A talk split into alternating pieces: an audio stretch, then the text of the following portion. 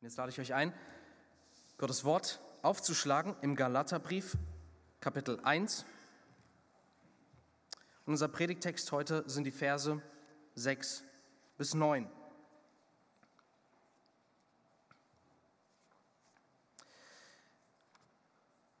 Auch heute müssen wir unbedingt, bevor wir in den eigentlichen Text einsteigen, diesen Brief mit den anderen Briefen von Paulus vergleichen.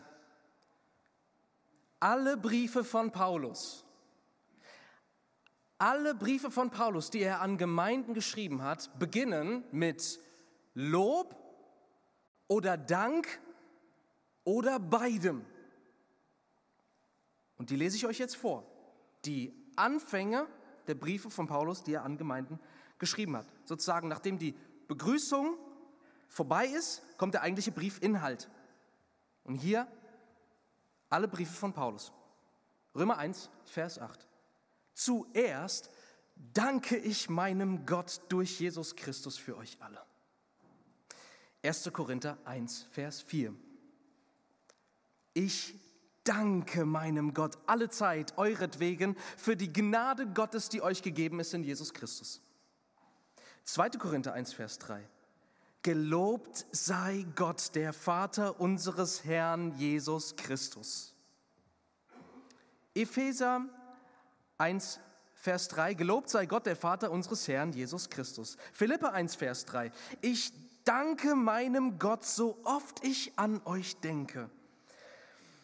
Ähm, Kolosser 1, Vers 3. Wir danken Gott, dem Vater unseres Herrn Jesus Christus und beten alle Zeit für euch. 1. Thessalonicher, wir danken Gott alle Zeit für euch alle. 2. Thessalonicher 1, Vers 3, wir müssen Gott alle Zeit für euch danken. Galater 1, Vers 6, mich wundert es, wie schnell ihr euch von dem, der euch in der Gnade Christi berufen hat, abwendet. Also hier, anders als in allen anderen Paulusbriefen, ein ganz anderer Start. Der Galaterbrief ist der einzige Brief von Paulus, der weder mit Dank noch mit Lob beginnt. Kein positives Wörtlein. Das Erste, was er sagt, ist, ich kann mich nur wundern. Ich bin geschockt. Und das wirft die Frage auf, was ist so gravierend, dass Gott sich mit so einer Ernsthaftigkeit an eine Gemeinde richtet? Was ist so gravierend? Was ist das Schlimmste, an was du denken könntest? Lass uns jetzt den Text lesen, Galater 1, 6 bis 9. Mich wundert, wie schnell ihr euch von dem, der euch in der Gnade Christi berufen hat, abwendet zu einem anderen Evangelium das doch gar kein anderes ist. Nur dass etliche da sind, die euch verwirren und das Evangelium von Christus verdrehen wollen. Aber selbst wenn wir oder ein Engel aus dem Himmel euch etwas als Evangelium verkündigt, außer dem, was wir euch als Evangelium bereits verkündigt haben, er sei verflucht. Wie ich es zuvor gesagt habe, so sage ich es jetzt wieder. Wenn jemand euch etwas als Evangelium verkündigt, außer dem, was ihr empfangen habt, er sei verflucht. Was Paulus und den Geist Gottes, der ihn dazu inspiriert hat, das zu schreiben, so erschüttert, ist die Tatsache, dass sich in die Gemeinden in diesem Gebiet von Galatien ein verdrehtes Evangelium hineinschleicht. Jemand legte Hand an die frohe Botschaft Gottes. Und was der Heilige Geist uns heute durch diesen Text zuruft, ist nichts anderes als kein anderes Evangelium. Keine verdrehte frohe Botschaft, sonst ist sie nicht mehr froh. Gott ist es wichtig, dass wir bei der frohen Botschaft bleiben. Und hier ist es der Fall, dass sich ganz unterschwellig, ja unbemerkt, eine verdrehte Botschaft eingeschlichen hat. Was sind die Merkmale einer solchen verdrehten Botschaft? Denn vielleicht fragst du dich jetzt an dieser Stelle, okay, ähm, habe ich was damit zu tun oder betrifft mich das nicht? Ich glaube an das Evangelium von Jesus. Bedeutet das, dass der Text mir eigentlich nichts zu sagen hat? Oh, oh, oh weh. Ich rate jedem Einzelnen hier aufmerksam dabei zu sein. Was?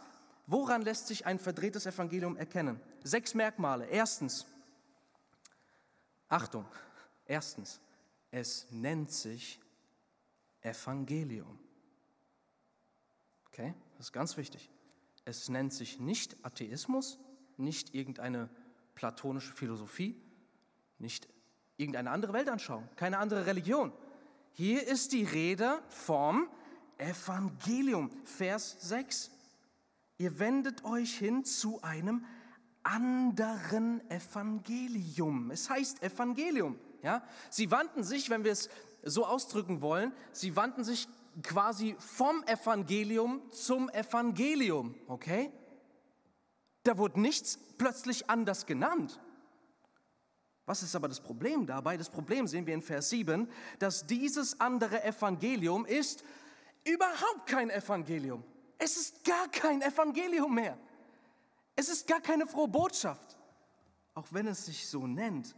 Ja, es heißt nicht nur Evangelium, sondern da sind einige Leute, die das, Achtung, Evangelium von Jesus Christus verdrehen.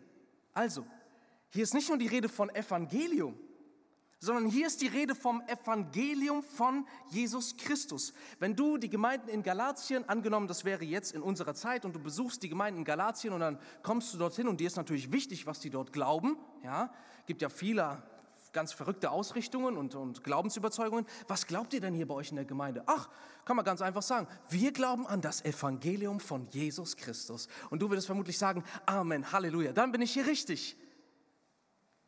Genau das haben sie auch gesagt. Was glaubt ihr? Evangelium von Jesus Christus. Amen.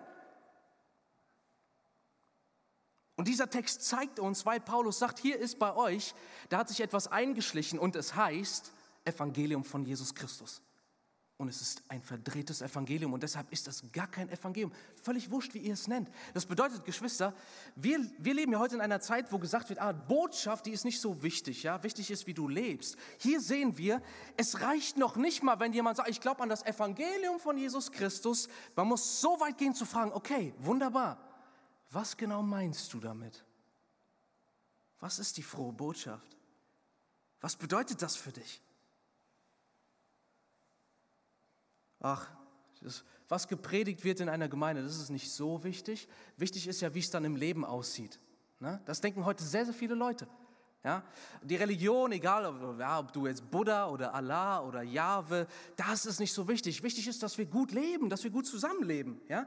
Und Tatsache ist, dass es genau andersrum funktioniert. Und die Galater sind dafür das beste Beispiel. Denn was, was ist da passiert? Was waren die Auswirkungen dafür, äh, äh, daraus, dass dieses Evangelium nicht abgeschafft, nur verdreht wurde? Ja?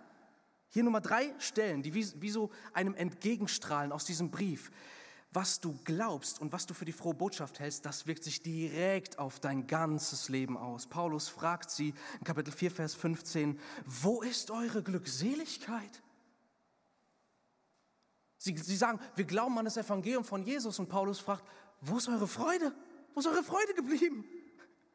Oder Kapitel 5, Vers 1, lasst euch nicht wieder zu Sklaven machen. Das ist eine Gefangenschaft, eine gefühlte Gefangenschaft. Und auch Kapitel 5, Vers 15, der Friede ist weg das, was bei euch abgeht, ist, ihr beißt und fresst einander. Quasi ein Ausdruck für, ihr seid nur am Zoffen und am Zanken. Kurz gesagt, euer Leben funktioniert überhaupt nicht. Ihr seid nicht frei, ihr seid wie Sklaven. Ihr seid nicht glücklich, ihr seid wie beladen. Ihr seid nicht in Liebe miteinander verbunden, sondern ihr geht gegeneinander vor. Und was ist der Grund? Ja, was ist der Grund? Es ist, der Grund ist zu finden in dem, was Sie für die frohe Botschaft halten. Die Botschaft, die wir glauben, prägt unser äh, ganzes Leben. Und äh, wenn man es positiv formuliert, quasi umdreht, kann man sagen, daran erkennst du, ob du wirklich das wahre, das reine Evangelium vor Augen hast, wenn du ein Leben führst, von dem du sagen kannst, es ist ein Leben Nicht ohne Schwierigkeiten, aber es ist ein Leben voller Freude, voller Freiheit und voller Liebe. Das ist Evangelium. Das ist die Auswirkung des Evangeliums. Und deshalb ist es gut, dass du heute hier sitzt und Gott zu dir spricht. Und möge Gott selbst dir Klarheit geben, wo du stehst, damit du frei wirst. Frei wirst durch das Evangelium. Martin Luther hat das schon erlebt, ja? Der war, der kannte die Bibel schon in und auswendig und war nicht frei, weil er ein falsches, weil er ein falsches Verständnis von der frohen Botschaft hatte, ja? Nämlich, und das war damals wie auch heute die Botschaft der, des katholischen Dogmas, Glaube plus Werke. Ja, Glaube schön und gut, ne? aber auch Werke. Ja? Luther, du musst auch die Beichte ablegen.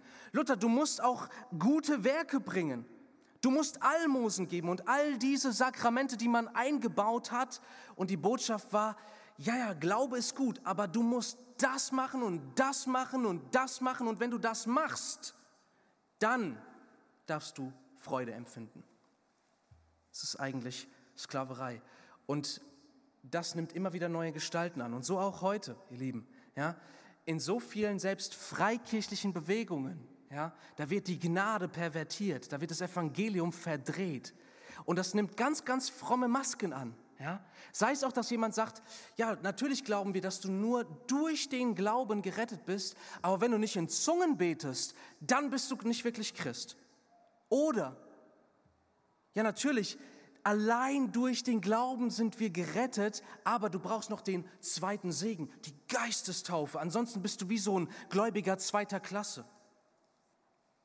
Oder, das ist auch ganz modern, ja, bekannt unter dem Ausdruck Name it and claim it, dass gesagt wird, hey, du musst mit deinen Worten und mit Worten des Glaubens, musst du Dinge freisprechen, äh, proklamieren über dein Leben, wie beispielsweise, ich bin frei, ich bin nicht unter dieser Sünde, äh, ich bin gesegnet und du hältst dich eigentlich an deinem Bekenntnis fest und nicht mehr an Christus. Das sind alles maskierte Werke und Zusatzaufgaben, die sich einschleichen, die einem die ganze Freiheit rauben und wegnehmen. Zweitens, dieses verdrehte Evangelium schleicht sich schnell ein. Es schleicht sich schnell ein. Das sehen wir hier im Text. Paulus kann nur sagen, es wundert mich. Und was wundert ihn? Mich wundert, wie schnell es bei euch gegangen ist. Paulus predigte ihnen das Evangelium der Freiheit und er zieht weiter und dann kommt schon die Botschaft, ey, die drehen da gerade voll, voll ab, die Galater. Er kann nur sagen, ey, mich wundert's. Und Paulus ist nicht leicht zu schocken. Das müssen wir vor Augen haben, ja. Dieser Mann ist nicht leicht zu schockieren. Der Mann kannte sowohl, wozu er selbst fähig war, als auch wozu andere fähig, Menschen fähig waren. Ja, er selbst war vor seiner Bekehrung einer, der Christen hatte foltern lassen. Er zwang sie, sich von Jesus loszusagen und er gab sein Ja, wenn sie hingerichtet wurden. Der hatte Christen auf dem Gewissen. Der Mann kämpfte gegen Gott, gegen die Gemeinde. Der wusste, zu was der Mensch fähig ist. Und auch andere Menschen. Dann, als er Christ war, geht er Ne, auch, und das war ja in Galatien. Er geht hin und er, er, er tut niemandem was zuleide. Er redet nur von Jesus Christus und was er für die Menschen getan hat. Und was machen die Leute? Steinigen ihn. Steinigen, sie werfen so lange Steine auf Paulus, bis sie denken, er ist tot und lassen ihn liegen und gehen. Und der war, der war noch nicht tot. Aber der wusste, zu was der Mensch fähig ist. Er war nicht leicht zu schocken. Aber hier ist er geschockt. Hier kann er nur sagen, es wundert mich, wie schnell das bei euch geht. Ein verdrehtes Evangelium ja? Sei es auch, dass es Evangelium genannt wird, sei es auch, dass es Evangelium von Jesus genannt wird. Es schleicht sich schnell ein. Es dauert nicht Jahre, es dauert Wochen, es dauert Tage. Innen drin wandelt es sich. Und das ist auch der Grund, warum im Neuen Testament das Evangelium immer wieder neu wiederholt wird und bestätigt wird. Das ist auch der Grund, warum die ganzen Briefe im Neuen Testament immer wieder beginnen mit Gnade euch und Friede von Gott, dem Vater und unserem Herrn Jesus Christus. Evangelium ist nicht etwas, was wir einfach nur in Vergangenheit geglaubt haben. Das Evangelium ist das, woran wir heute glauben und was uns heute und jeden Tag in die Freiheit führt und in der Freiheit bewahrt.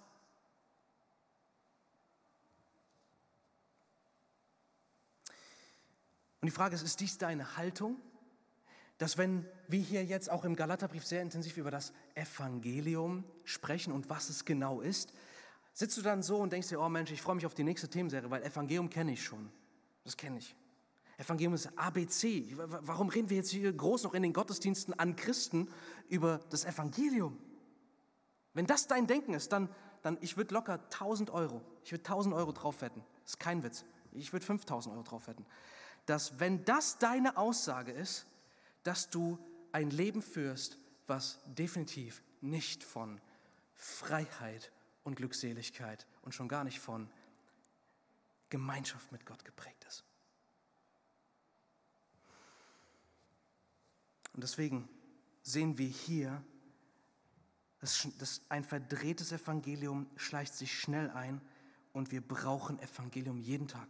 Jeden Tag leben wir in der frohen Botschaft. Drittens, dieses Evangelium wird durch Menschen verdreht. Wenn wir fragen, okay, wie genau funktioniert das? Dass wir sind jetzt hier als Hoffnungskirche zusammen. Wir wollen kein verdrehtes Evangelium, wir wollen kein falsches Evangelium. Ein falsches Evangelium rettet keinen und ein verdrehtes Evangelium lähmt die ganze Gemeinde. Es lähmt alle. Ja? Ähm, wie können wir sicherstellen, dass wir hier davon bewahrt bleiben oder umkehren, zurückkehren zum Evangelium? Und hier ist jetzt der dritte Punkt. Wie kommt dieses Evangelium? Wie gewinnt das Gestalt? Wie schleicht sich das ein? Durch Menschen. Vers 7, ja, da steht es. Nur, dass einige da sind. Einige sind da. Oder man könnte auch sagen, etliche sind da, die euch verwirren. Es sind einige da, die das Evangelium von Jesus Christus verdrehen wollen. Das ist das Problem. Und das ist äußerst interessant. Paulus schreibt ja diesen Brief an mehrere Gemeinden und die Briefe kommen dann vor Ort an. Im Gottesdienst sagt dann der jeweilige Pastor, ja, wir haben einen Brief von Paulus bekommen, Freunde. Ich lese den jetzt mal vor. Und es ist eine Gemeinschaft anwesend, aber Paulus, was macht er hier in dem Abschnitt? Er identifiziert in dieser einen Versammlung zwei Personengruppen. Sehen wir das im Text? Er sagt quasi, wenn ich jetzt Paulus wäre und ich schaue auf euch, dann würde ich sagen, Leute, wie schnell lasst ihr euch abwenden? Das ist die eine Gruppe, ihr. Etliche sind da, die euch verwirren.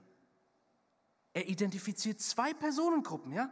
Das eine sind wirklich echte Kinder Gottes, die verwirrt sind. Sie verwirren euch. Ja? Aber eben, es gibt euch einerseits, ihr seid verwirrt, ihr seid Ihr seid Kinder Gottes, aber ihr seid verwirrt. Ihr seid wie gelähmt, aber sie sind da und sie verdrehen alles. Sie verwirren euch. Sie wollen das Evangelium verdrehen. Zwei Personengruppen gibt es also in einer Versammlung. Und die beiden Personengruppen sind heute auch hier anwesend. Es gibt solche, die wirklich gläubige, wiedergeborene Christen sind. Und es gibt solche, die es nicht sind. Aber selbst wenn du wirklich Christ bist, kann es sein, dass du dich verirrt hast. Und du, du würdest natürlich niemals sagen, ich, ich lehne das Evangelium von Jesus ab. Und würdest du niemals sagen, weil du Jesus liebst und weil du auch die Gnade liebst. Aber du bist verwirrt. Egal welche Einflüsse es sind. Und du bist wie deiner Freude beraubt in der Nachfolge. Und die anderen sind überhaupt keine Christen. Und an die und, und den ganzen Galaterbrief werden wir noch sehen. Er trennt diese beiden Personengruppen, ja, was eine ganz wichtige Botschaft hat. Ja, eine Gemeinde, eine Versammlung, die besteht wirklich aus echten Christen und aus Leuten, die sagen, sie glauben, tun es aber nicht. Sie betrügen sich selbst und die Leute um sich herum. Unter anderem wendet Paulus sich an diese Christen, die alles verdrehen, im vierten Kapitel. Und das sehen wir ganz klar hier, Kapitel 4, 21. Da sagt Paulus plötzlich, sagt mir, die ihr unter dem Gesetz sein wollt. Sagt mir, ihr, jetzt rede ich zu euch, die ihr unter dem Gesetz sein wollt, die ihr eure guten Werke als Basis eurer Erlösung sehen wollt, eure Taten, eure Anstrengung. An sie, redet, an sie wendet er sich in dem einen Abschnitt. An die wirklichen Christen wendet er sich beispielsweise am Anfang von Kapitel 3. Dort sagt er, O unverständige Galater, wer hat euch bezaubert, denen Jesus Christus doch als gekreuzigt vor Augen gemalt wurde? Dies allein will ich von euch lernen. Habt ihr den Geist aus Gesetzeswerken empfangen oder durch das Hören des Glaubens? Also hier, hier sind plötzlich Leute, von denen er sagt, ihr habt doch den Geist empfangen. Und jetzt sagt mir, habt ihr den Heiligen Geist bekommen, weil ihr irgendwas getan habt oder als ihr einfach gehört habt von der frohen Botschaft und Gottes Geist wurde euch geschenkt durch den Glauben? Zwei Personengruppen, so nahe beieinander und alle sagen, ich glaube an das Evangelium von Jesus Christus. Und ich will hier keinem Angst machen, ja, im Sinne von, oh, sei jemand nun nicht zu sicher. Ich will, ja, ich will ja auf keinen Fall erreichen, bei diesem Brief auch noch wieder auf irgendwelche Werke euch zu fokussieren. So, oh, äh, ich, ich darf mir meines Heils nicht sicher sein, vielleicht fehlt mir noch irgendwas, ich muss noch das oder jenes tun. Nein, nein, nein, nein, nein, genau darum geht es ja nicht. Aber was ich sagen möchte ist, wer sagt, ich glaube an das Evangelium von Jesus Christus, das kann eine leere Worthülse sein. Die Frage ist, was meinst du damit? Was meinst du mit der frohen Botschaft? Und das Interessante ist, diese Leute, die nicht wirklich Christen sind, es heißt hier sowohl im ersten Kapitel, Kapitel 1, Vers 7 am Ende, sie verdrehen nicht nur das Evangelium, sondern sie wollen das Evangelium verdrehen. Das ist krass. Und genauso sagt er es in Kapitel 4, 21. Sagt mir, ihr, die ihr unter dem Gesetz sein wollt. Das ist nämlich das Problem mit Menschen, die immer noch geistlich blind sind, die das Evangelium noch nie verstanden haben, ist, der, der Mensch sich selbst zu überlassen, der, der Mensch sich selbst überlassen, der sündige Mensch ist auf Selbsterlösung programmiert. Er will nicht einfach nur von Gnade abhängig sein. Er will etwas bringen und etwas dafür bekommen. Er glaubt, dass er es kann. Er glaubt, dass er sich was bei Gott verdienen kann. Und er will es auch tun. Das ist das Problem des natürlichen Menschen. Er will nicht einfach Gnade haben. Denn er hat noch nicht verstanden, dass er es vor Gott verbockt hat und dass Gnade seine einzige Hoffnung ist. Ich habe das einmal sehr anschaulich in, in der Schule erlebt. Ja? Die, der Horrormoment für jeden, der nicht besonders fleißig in der Schule ist. Plötzlich, ja, man hat es befürchtet und der Satz erklingt, holt bitte ein leeres Blatt Papier aus eurem Rucksack. Und ich so, nein, HÜ. Hausaufgabenüberprüfung, unangekündigt, ich bin tot, ich bin tot. Und er sagt, schreib bitte mit, drei Fragen. Und ich schreibe die Fragen mit und ich sehe, okay, das wird übel, das wird richtig übel. Und dann wird der Test eingesammelt, ich weiß ganz genau, sechs. Ja, nichts, nichts gelehrt, nichts gelernt, nichts abgeliefert, das war's. Und dann passiert aber Folgendes. Vielleicht habt ihr das auch schon mal erlebt. Dann kommt der Lehrer in der nächsten Stunde zurück und hat die korrigierten Hausaufgabenüberprüfungen dabei. Und dann ertönt das Evangelium. Ich habe mich dafür entschieden, den Test nicht zu bewerten. Und was ist die Reaktion im Raum? Meine Reaktion ist, ich sitze und dann, yes, yes, Herr Schmidt, ich habe Sie so lieb. Vielen, vielen Dank. Ja, wunderbar, ganz toll. Und die anderen sind verärgert. Ich war sogar selbst einmal äh, von, von Ihnen, als ich nämlich gewusst habe, okay, es kommt eine HÜ und ich habe Vokabeln gepaukt, eins von wenigen Malen, wo ich wirklich die Vokabeln drauf hatte. Und dann bringt er das und sagt, nee, ich habe es nicht gewertet. Und ich ärgere mich. Warum? Weil ich ja mich vorbereitet habe, weil ich was abgeliefert habe. Und ich will jetzt auch meinen Lohn dafür haben. Und ist, was ist das Problem? Was, was möchte ich uns damit sagen? Die Sache ist, wenn Gott dich zum Test ruft, zum Gericht ruft, wo er Rechenschaft über jeden Moment deines Lebens haben möchte, weißt du, was du da erkennen wirst? Da wirst du nicht nur einen Haufen Schuld erkennen, sondern auch einen Haufen an guter Taten, die einfach wie verdampfen, verpuffen. Weißt du, warum das so ist? Wenn jemand, selbst wenn er Evangelium von Jesus dazu sagt, wenn das, was ihn in seinem Herzen antreibt, ist, dass er sich sein Heil bei Gott erarbeiten möchte, und dass er glaubt, dass wenn er dann vor Gott steht, dass er dann sagen kann, ja Herr, guck mal, da war ich gehorsam, das habe ich gemacht, meine Kinder sind im Glauben und was weiß ich, was man alles äh, sagen könnte, der hat gar nicht für Gott gelebt, sondern für seine Selbstrettung. Denn solange das Gesetz über dir steht, ist dein Ziel, dass du das Gesetz benutzt für deine eigene Rechtfertigung, sodass du dann quasi so vor Gott trittst und nicht so. Weißt du, dass du nicht nur, und, und ich sage das so krass, weißt du, dass du nicht nur für deine Sünden Vergebung brauchst, sondern auch für deine guten Werke? Weil solange du Gutes tust, aber letztendlich niemals einfach für den Herrn, sondern unter dem religiösen Deckmantel für dein eigenes Bild vor dir selbst, für deine eigene Erlösung, für dein eigenes Wirken, egal was es ist. Solange du sonst noch ein, ein, Leben, im, ein Leben der guten Taten führst, solange sie nicht einfach für Gott getan sind, sind sie für dich selbst getan. Und es wird alles verpuffen. Deswegen ist das Evangelium eine Botschaft der Gnade. Gnade für gnadenbedürftige, verlorene Sünder, wie jeder Einzelne hier einer ist. Und das macht die frohe Botschaft zur frohen Botschaft. Beide Personengruppen gab es in Galatien, beide Personengruppen gibt es heute hier. Und was wir in der nächsten Predigt sehen werden, ist, dass Paulus den Galatern sagt, Leute, ich habe das Evangelium von niemandem gelernt. Ich habe das von niemandem empfangen. Das Evangelium kam zu mir, als Jesus Christus sich mir offenbart hat. Solange das nicht deinen Glauben ausmacht, dass der Herr sich dir durch das Evangelium offenbart hat, sondern du einfach eine auswendig gelernte Botschaft glaubst, da lebst du im Grunde genommen, kannst du gar nicht für den Herrn leben, denn du bist noch nicht frei.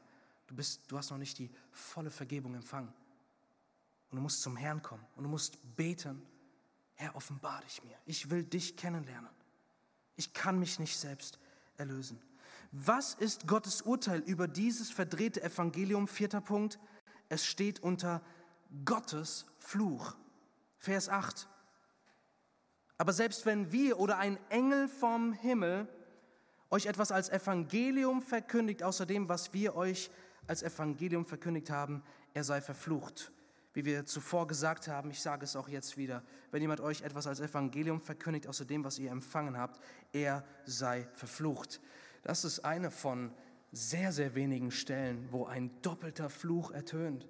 Und wir haben bereits gesehen, Paulus schreibt ja nicht als Paulus von Tarsus, sondern er schreibt diesen Brief als Paulus, Apostel Jesu Christi, Gesandter, gesandt von Christus, mit einer Botschaft von Christus. Und dieser Christus, der das Evangelium durch seinen Tod erwirkt hat, er ist der, der sagt, wenn jemand diese frohe Botschaft ihrer Freude beraubt und der Gnade beraubt, er ist verflucht.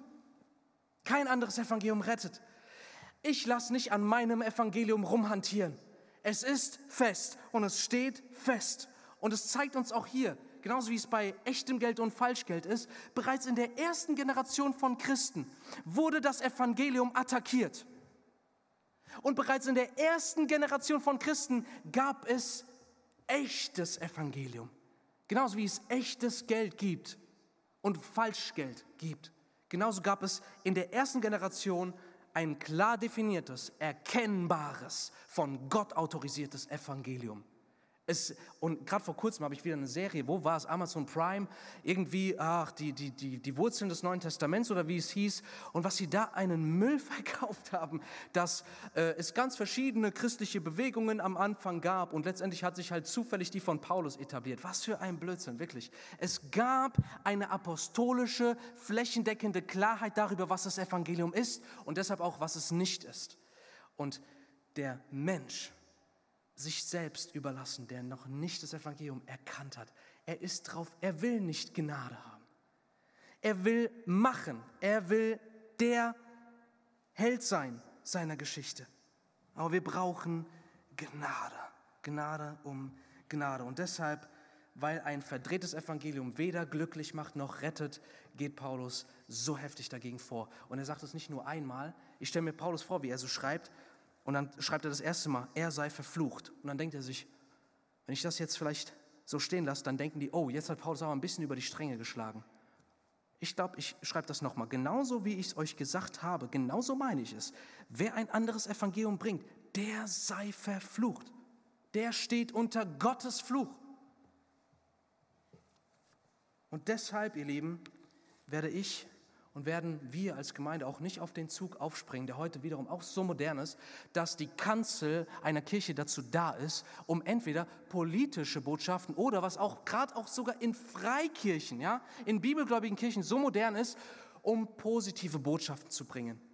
Ja, klingt das jetzt besonders positiv, was Paulus hier sagt?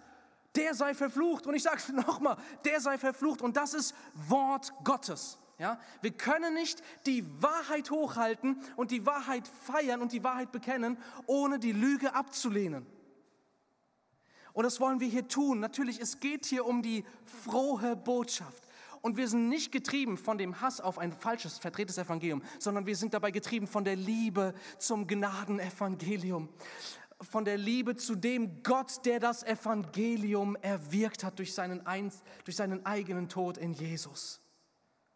Liebe treibt uns an und letztendlich auch Freude, weil wir wollen dieses Gnadenevangelium hier feiern und hochhalten und dazu gehört auch, dass wir es verteidigen.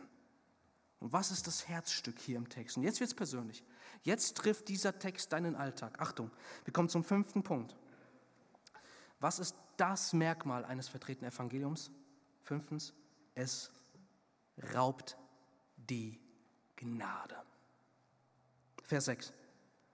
Mich wundert es, wie schnell ihr euch von dem, der euch durch die Gnade Christi berufen hat, abwendet. Das ist das Merkmal.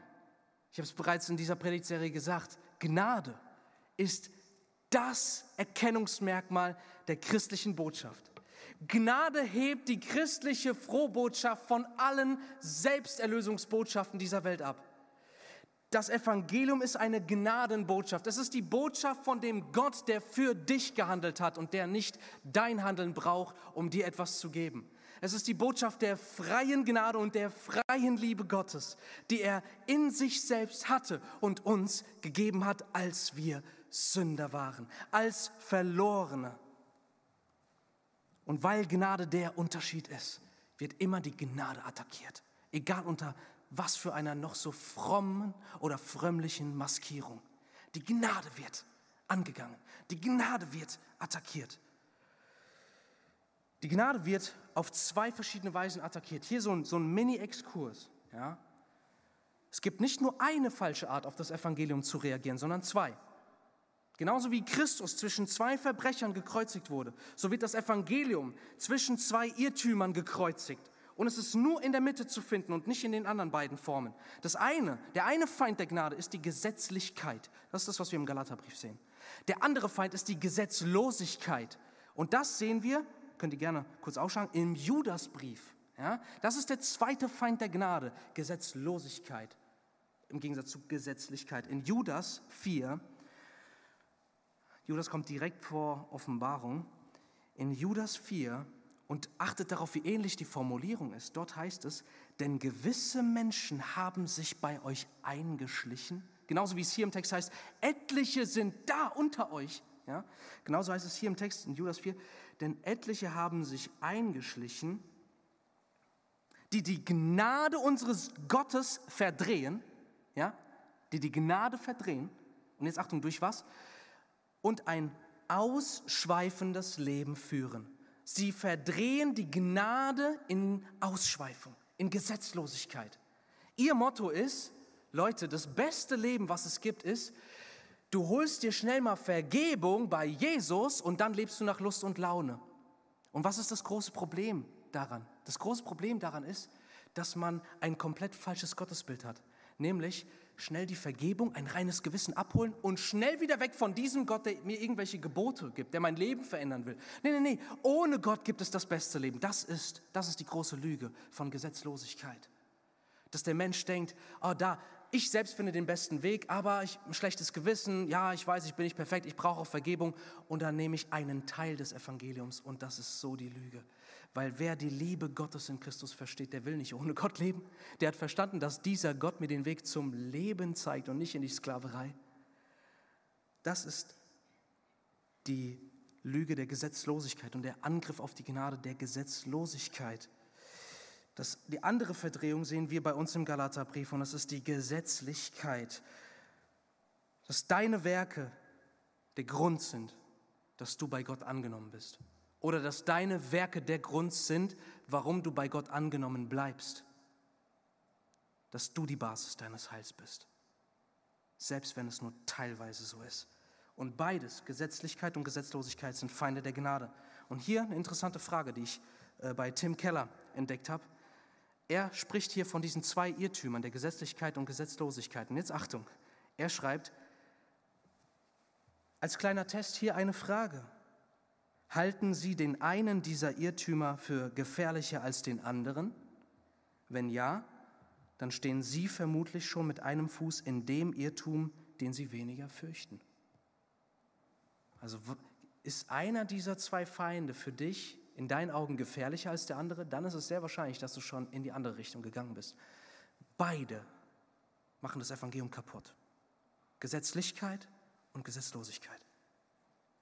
Das Evangelium ist in der Mitte. Es ist das Evangelium der Gnade, die vergibt und Gnade, die uns zu neuen Menschen macht, die Freude haben am Gesetz Gottes. Und wir wollen das nicht verdrehen.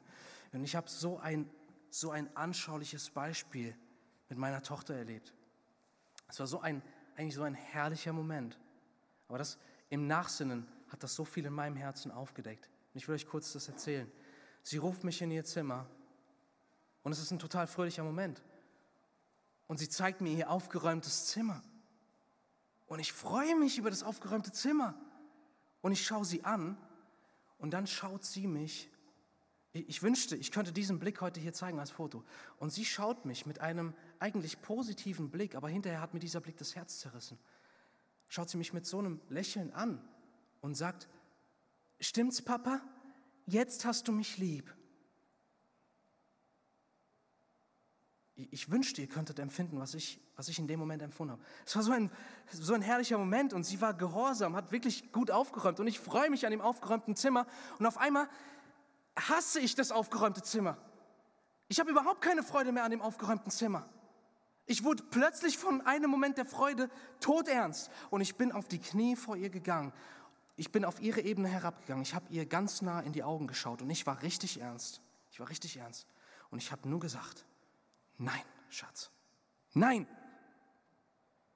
Ich habe dich lieb, weil du meine Tochter bist, nicht wegen dem, was du tust. Und wenn du dein Zimmer nie wieder aufräumen wirst, ich werde dich immer lieben. Du musst niemals Angst haben, dass Papa dich nicht liebt.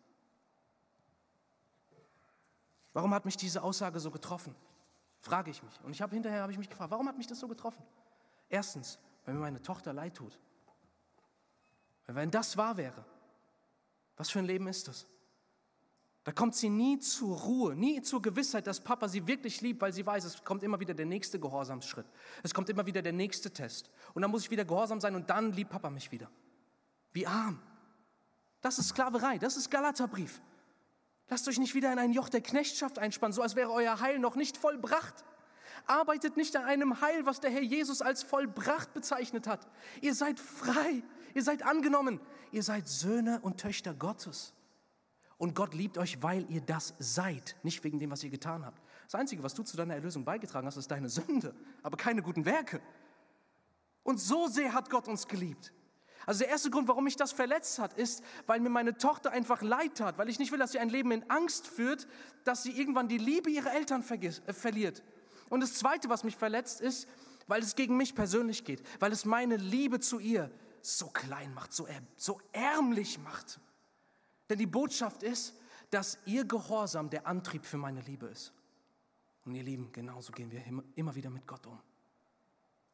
Und dann fällst du in Sünde. Ich rede nicht von Leuten, die Sünde feiern. Das tun Christen nicht. Aber sie sind immer noch Sünder. Und dann fällst du in die Sünde und du wirst überführt durch das gnädige Wirken des Heiligen Geistes. Und es tut dir leid und du bist traurig. Und dann denkst du, oh, wie traurig ist Gott jetzt über mich. Und ich will Sünde hier nicht kleinreden, ja. Gott liebt uns manchmal mit einer traurigen Liebe, aber vergiss niemals, wie sehr er dich liebt. Und dass er dich geliebt hat, als du Feind für ihn warst.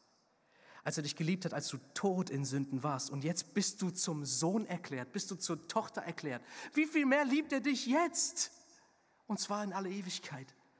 Lasst uns nicht die Gnade Gottes attackieren Und die Gnade Gottes ist ja nichts anderes als die freie, unverdiente Liebeszuneigung Gottes an dich persönlich. Lass uns diese Gnade nicht attackieren, indem wir auch da, wo wir noch kämpfen, auch da, wo wir noch in Sünde fallen, wo wir plötzlich unser Heil anzweifeln und so tun, als müssten wir jetzt irgendwie was tun, um unser Heil wieder vollständig zu machen. Nein. Und deswegen ist für mich auch eines der wertvollsten Erkenntnisse beim Studium des Galaterbriefs das gewesen, dass, ich habe es glaube ich schon in einer Predigt gesagt, weißt du, wann der allererste Befehl, die allererste Aufforderung im Galaterbrief kommt? Im fünften Kapitel, okay? Die allererste Aufforderung Gottes an dich, wenn du in Gesetzlichkeit gefallen bist und so auch in Sünde gefallen bist, die erste Aufforderung kommt erst in Kapitel 5. Und wisst ihr, was in Kapitel 4 gesagt wird? So seid ihr nun durch den Glauben Söhne, Söhne Gottes geworden. Ihr seid Söhne.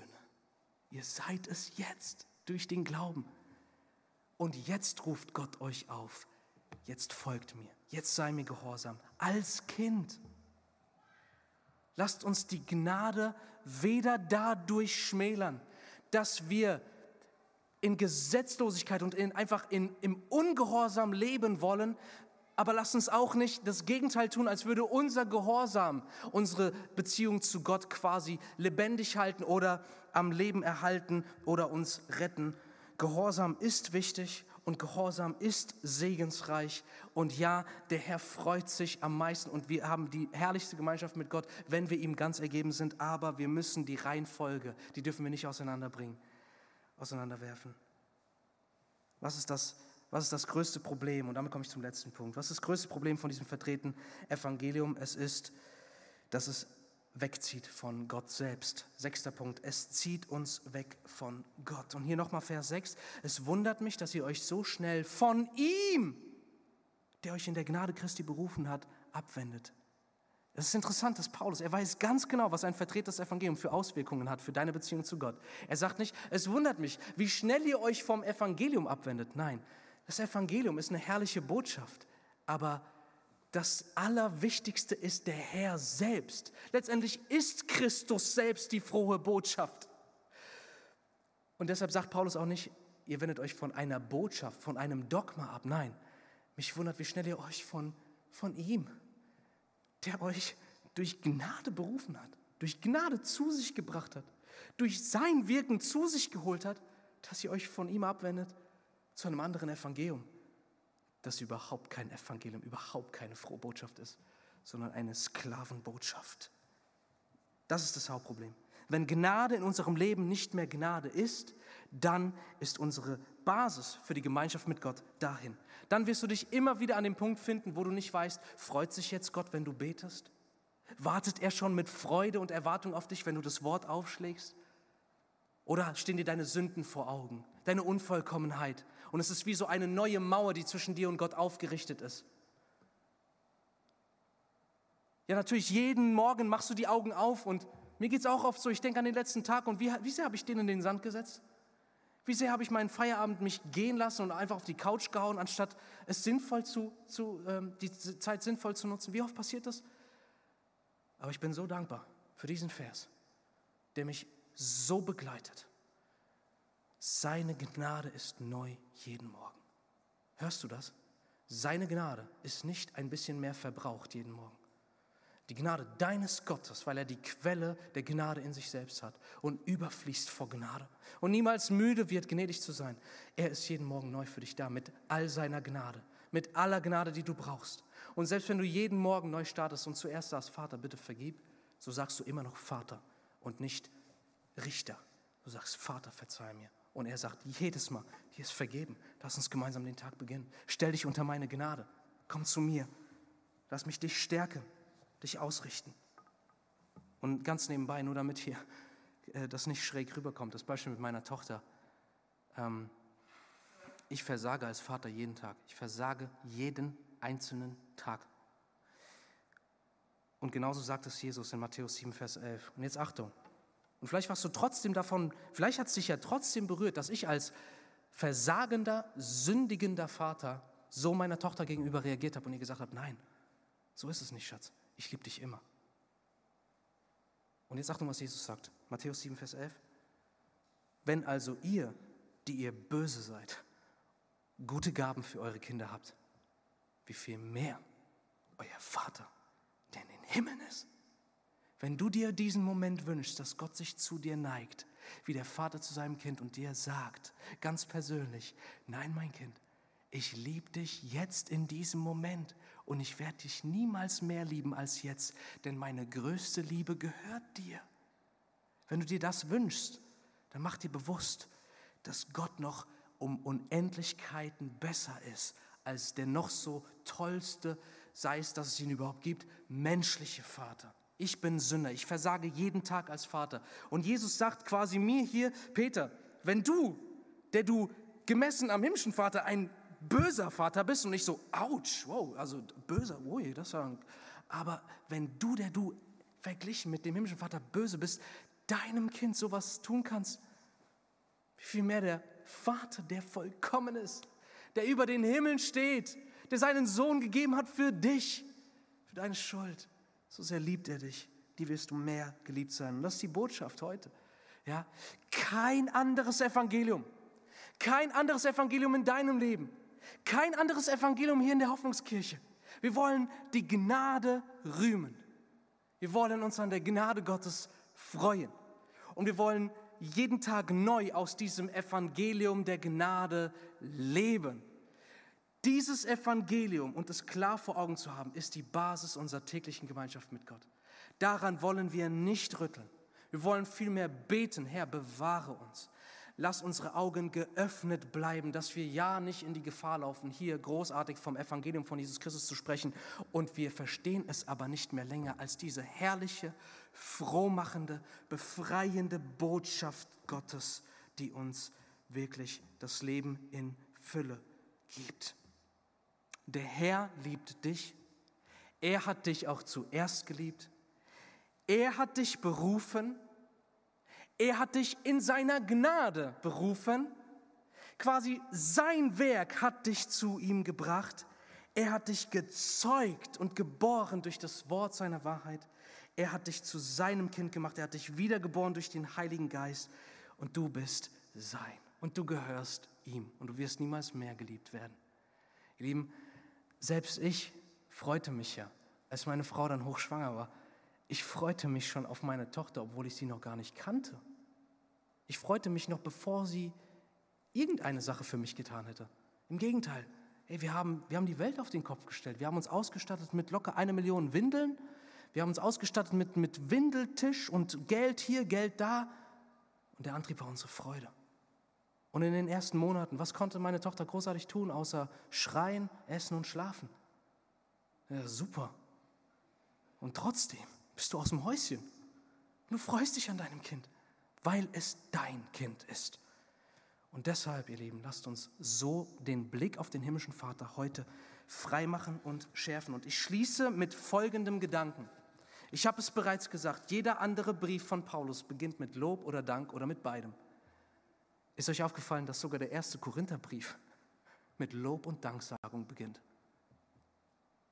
Eine Gemeinde, in der Spaltungen waren, eine Gemeinde, die Paulus zu Liebe aufrufen muss, die lieblos war, eine Gemeinde, die aufgebläht war und hochmütig war. Und Paulus findet Grund zu danken. Und der Heilige Geist findet Grund zu Freude, selbst an einer Gemeinde, die Spaltungen hat, die mit Lieblosigkeit zu kämpfen hat, in der allerhand Hochmut noch vorhanden ist.